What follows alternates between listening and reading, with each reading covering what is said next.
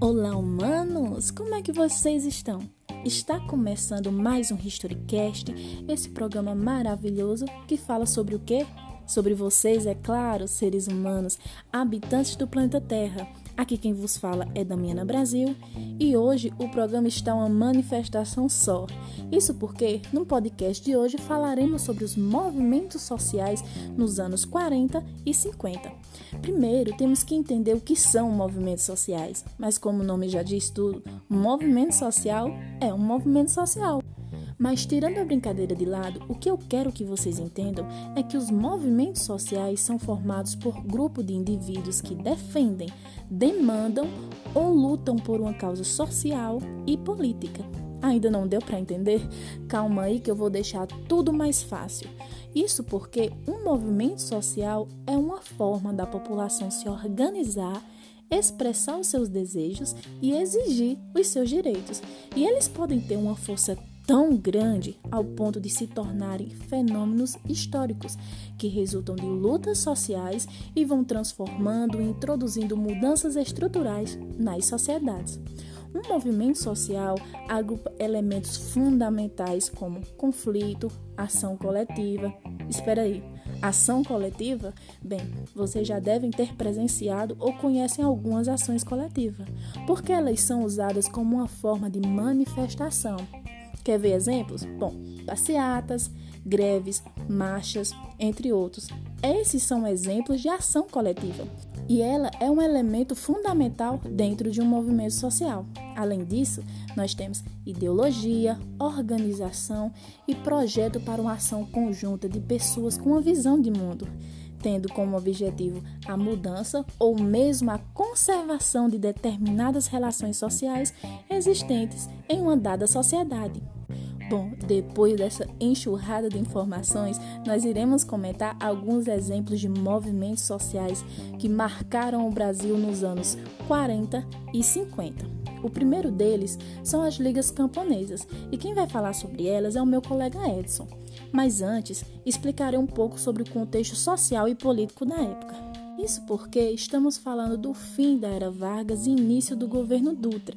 Lá fora, a Segunda Guerra Mundial tinha acabado e já se via os primórdios da Guerra Fria. O mundo foi dividido entre socialistas e capitalistas, e aqui no Brasil, Dutra mostrou seu apoio aos capitalistas. Com o governo Dutra, nós temos uma nova Constituição feita nos moldes democráticos liberal. Porém, os agentes que estavam estruturando aquela Constituição participaram do Estado Novo. Então, esta é a Constituição de 1946.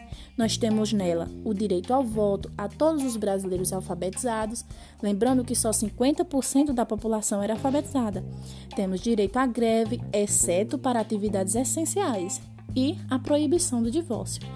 Acontece que alguns grupos sociais no Brasil ainda possuíam entraves e limitações em sua cidadania, mesmo após a Constituição de 1946. O país estava nesse período e começando sua transição de uma demografia rural para uma demografia urbana, ou seja, uma grande parte da população era do campo e todas as construções trabalhistas tratavam apenas do trabalhador urbano, do operariado. Então, aquele trabalhador rural ficava sem direito trabalhista e sem seguridade social. E há também as pessoas analfabetas. A Constituição é um pouco mais plural, mas limita a inclusão, dado a estrutura que o país tinha na época. Embora aliada ao novo mundo e aos interesses do capitalismo, ainda é uma constituição estruturada pelos agentes do Estado Novo. O Dutra era do Estado Novo. A questão da proibição do divórcio era mais moralismo religioso, pela forte influência da Igreja Católica. E apesar de ser uma constituição que se diz democrática, logo de cara ele proíbe as atividades do PCB, refletindo os interesses dos Estados Unidos, já que o Brasil fazia parte do polo de influência. Sendo o PCB, Partido Comunista do Brasil, perseguido, tudo aquilo que representava algo parecido com o socialismo passou a ser perseguido também. E as ligas camponesas são um exemplo disso. Bom, Agora que vocês entenderam como estava o contexto social e político da época, eu quero chamar meu colega Edson. Então, Edson, fala pra gente como se dava a questão das ligas camponesas, quem as formava e quais eram seus objetivos.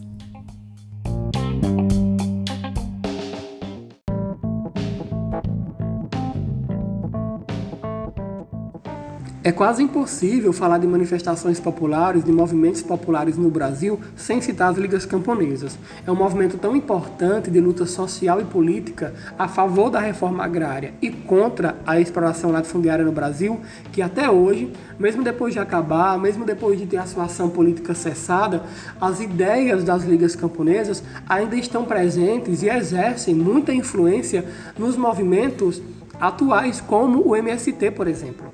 O próprio movimento do Sem Terra hoje se auto-intitula neto das ligas camponesas, justamente pelo fato de que suas ideias são muito parecidas com os ideais das ligas camponesas. Então, no que se diz respeito a como as ligas camponesas se formaram, como elas nasceram, a gente pode dizer que elas ficaram nacionalmente conhecidas entre as décadas de 1950 e 1960. Elas nasceram primeiramente em Pernambuco, especificamente no Engenho da Galileia, que fica localizado em Vitória de Santo Antão.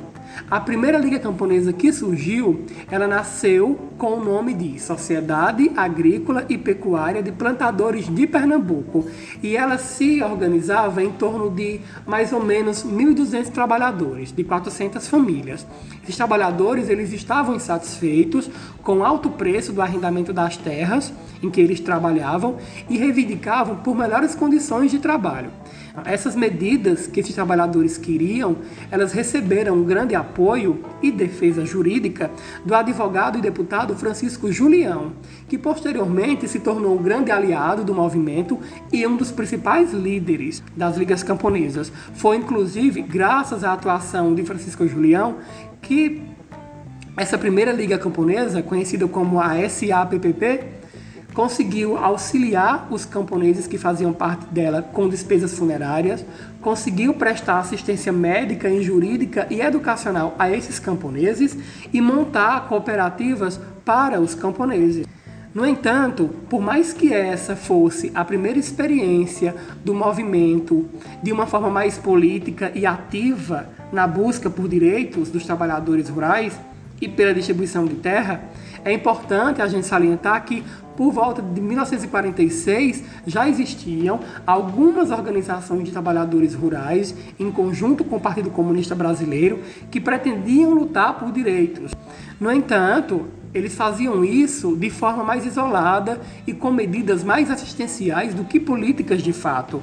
Eles foram reprimidos e, consequentemente, tiveram suas ideias e a sua atuação adormecida, pelo menos até o ano de 1954.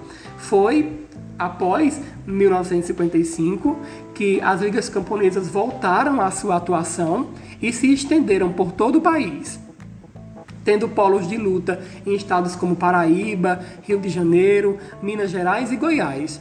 Ao mesmo tempo em que elas se estendiam, elas sofreram uma grande repressão, tanto pela parte da polícia quanto pela parte dos donos de terra, que não queriam que as suas reivindicações fossem atendidas.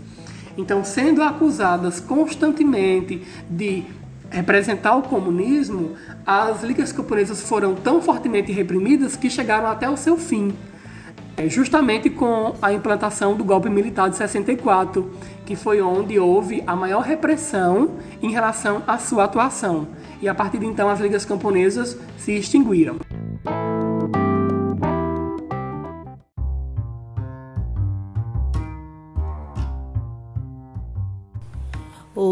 Gente, voltei. Legal, né? Saber da força e da importância que as ligas camponesas tiveram.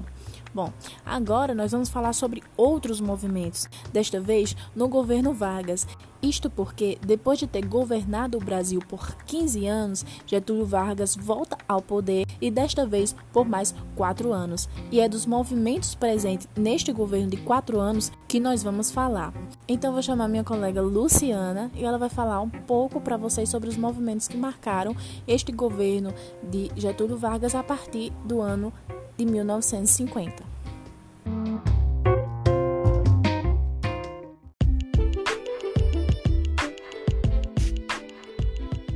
Oi, minha gente, aqui quem fala é Luciana. Vocês já ouviram um pouco sobre o governo Dutra e sobre as ligas camponesas, agora vamos ouvir sobre o governo Vargas, que começa em 1950 e vai até 1954. Nós temos uma alta na inflação entre os anos 50 e 53. Nessa época, você sofria a inflação e não tinha como fazer a mensuração dessa perda do salário porque não existiam índices oficiais que corrigiam isso. Porque nessa época não existia ainda a correção monetária. E nada é pior para a economia popular do que o aumento de preços sem correção e sem reposição dessa perda. Essa inflação afetou o preço dos produtos, tudo ficou mais caro. Boa parte da população passou a viver com fome e extrema pobreza. Devido a essas altas nos índices de inflação, no ano de 1953 vamos ter muitas contestações. 1953 ficou conhecido como o ano de contestação. Aí eu trouxe três movimentos que se destacam nesse ano. O primeiro é o movimento conhecido como Panela Vazia. Foi uma marcha de cerca de 60 mil trabalhadores no centro de São Paulo. No dia 18 de março, uma multidão se reuniu na Praça da Sé, no centro de São Paulo, e caminhou até o Palácio Campos Elíseos, antiga sede do governo estadual, tendo como pauta os salários de fome pagos pelas grandes empresas. A passeata das panelas vazias foi encerrada de forma violenta em um confronto com a polícia que resultou em grande número de prisões. E aqui entramos no segundo movimento, a greve dos 300 mil. A repressão à passeata dos, das panelas vazias, como eu comentei anteriormente, acabou dando impulso à greve geral, iniciada em São Paulo com trabalhadores do setor têxtil. A greve logo se alastrou para outros setores e cidades brasileiras. Como terceiro movimento, temos a greve dos marítimos, Trabalhadores dos portos de Santos, do Rio de Janeiro e de Belém paralisaram. Assim como as greves já mencionadas, esta buscava também reajustes salariais e o fim da caristia. Após tentativas de repressão pelo governo, houve a nomeação de João Goulart para o Ministério do Trabalho, promessa de aumento salarial cumprida em 1 de maio de 1954. Peraí, 1 de maio, Dia do Trabalhador. Exatamente. E aí a gente tem o aumento salarial, o fim do controle estatal sobre sindicatos.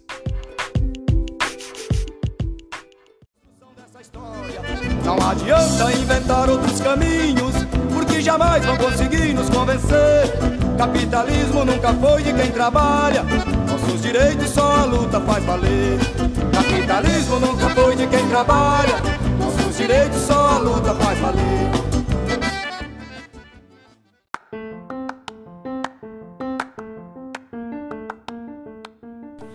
Pois é, minha gente, após escutar a fala de Luciana, podemos perceber que o pessoal não media esforços para lutar a favor dos seus direitos. E agora, para fechar o podcast com chave de ouro, iremos falar sobre o movimento negro na década de 40 e na década de 50. Então, vai que é tua, Teófilo, e fala pra gente como se deu o movimento negro na década de 40 e na década de 50.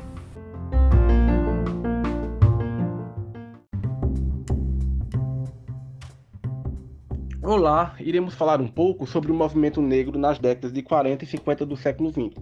Sabendo que o movimento é um conjunto de indivíduos cujo seu corpo nunca é homogêneo ao todo e que lutam e têm obje objetivos em comum, seguindo essa linha, precisaremos trazer o contexto dessas décadas na qual esse movimento estava inserido, pois sua linha de ação não pode ser entendida fora do que estava ocorrendo no Brasil naquela época. Partindo de um contexto mais global, o mundo estava saindo da Segunda Guerra Mundial e entrando na, na Guerra Fria.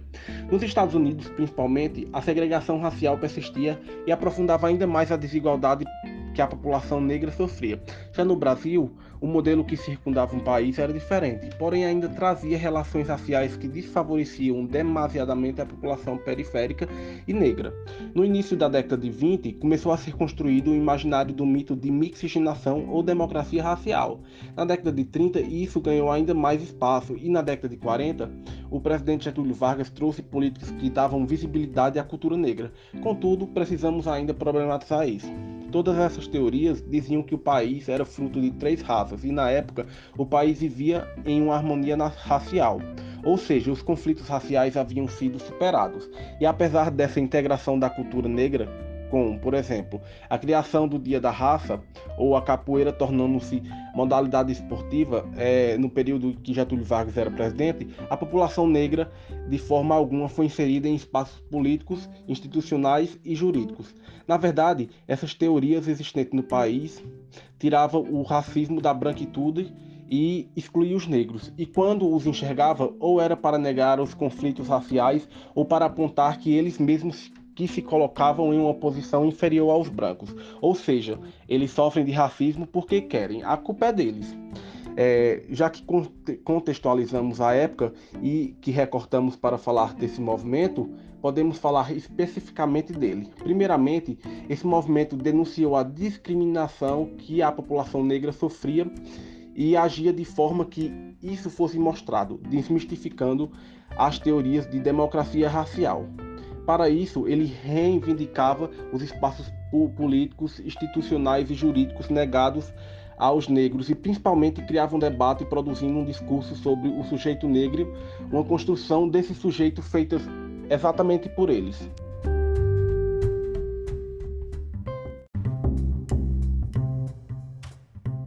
Além de inserir a população negra nesses espaços, já que a década de 40 foi um período de redemocratização, esse movimento também reivindicava uma constituição que trouxesse direito aos negros, que essa parte da população tivesse participação na economia, na sociedade e uma educação que garantisse a entrada deles em todos esses aspectos. Inclusive, parte da ação desse movimento era a alfabetização de indivíduos negros. Sua ação foi desde um debate aberto com o Estado, politicamente falando, desde aspectos mais culturais como a criação de teatros e meios de sociabilização, e um debate amplo com a sociedade, por meio de jornais, com o intuito de criar uma conscientização, principalmente dos próprios negros, em relação à discriminação existente no Brasil. E a composição desse movimento não ficou restrita apenas aos intelectuais negros, mas também podíamos encontrar operários e domésticos, por exemplo. A ação desse movimento era feita a partir de associações, como a Associação do Negro Brasileiro, criada em 1945 em São Paulo, e realizou palestras e debates sobre a questão negra no Brasil e ainda realizou aulas noturnas. Além disso, ainda criaram o jornal Alvorada, com o objetivo de promover esse debate político e de conscientização, e também lançaram um manifesto em defesa da democracia, que trazia em seu conteúdo os anseios do movimento. E também podemos falar da união dos homens de cor, objetivando a inserção econômica e educacional da população negra. No âmbito cultural, tivemos, tivemos a criação de grupos de teatros o Teatro Popular Brasileiro e o Teatro Experimental do Negro. Os dois grupos visavam espalhar aspectos da cultura negra, mas especificamente o segundo tinha como objetivo denunciar alienações decorrentes do estudo afro-brasileiro, ao mesmo tempo que conscientizar a população negra e alfabetizá-los. Além disso, também objetivava criar debate a, a respeito da questão racial e desconstruir estereotipos e caricaturas de negros criados pelo teatro. E para finalizar, também houve três conferências nacionais organizadas por esse movimento: a Convenção Nacional do Negro em 1945, a Conferência Nacional do Negro Brasileira em 1949 e o Congresso do Negro Brasileiro. É, em suma, como podemos perceber, o movimento negro agiu de forma dinâmica para reivindicar direitos, conscientizar a população negra e denunciar o racismo existente. Apesar de no Brasil não existir uma segregação como nos Estados Unidos, não podemos falar que existia uma democracia, como apontavam os defensores da democracia racial, visto que naquela época e até hoje pessoas negras sofrem racismo e não estão inseridas em espaços majoritariamente brancos.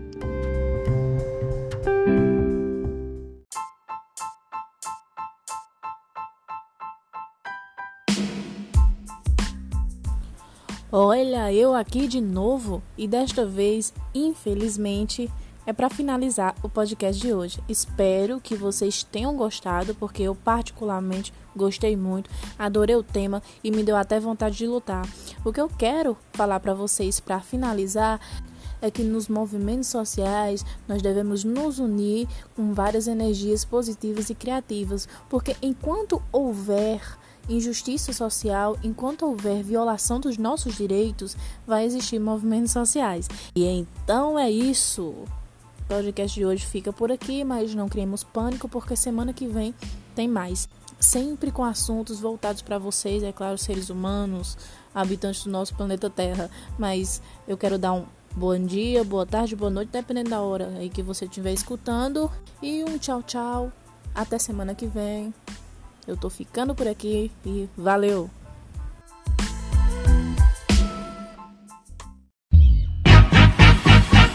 Chega, que mundo é esse? Eu me pergunto. Chega, quero fugir, mudar de assunto. Falar de coisa boa, mas na minha alma ecoa agora um grito. Eu acredito que você vai gritar junto. Chega, vida de gado resignado. Chega, vida de escravo, de condenado. Acorda no pescoço do patrão, do empregado. Quem trabalha honestamente está sempre sendo roubado. Presidente, deputados, senadores, prefeitos, governadores, secretários, vereadores,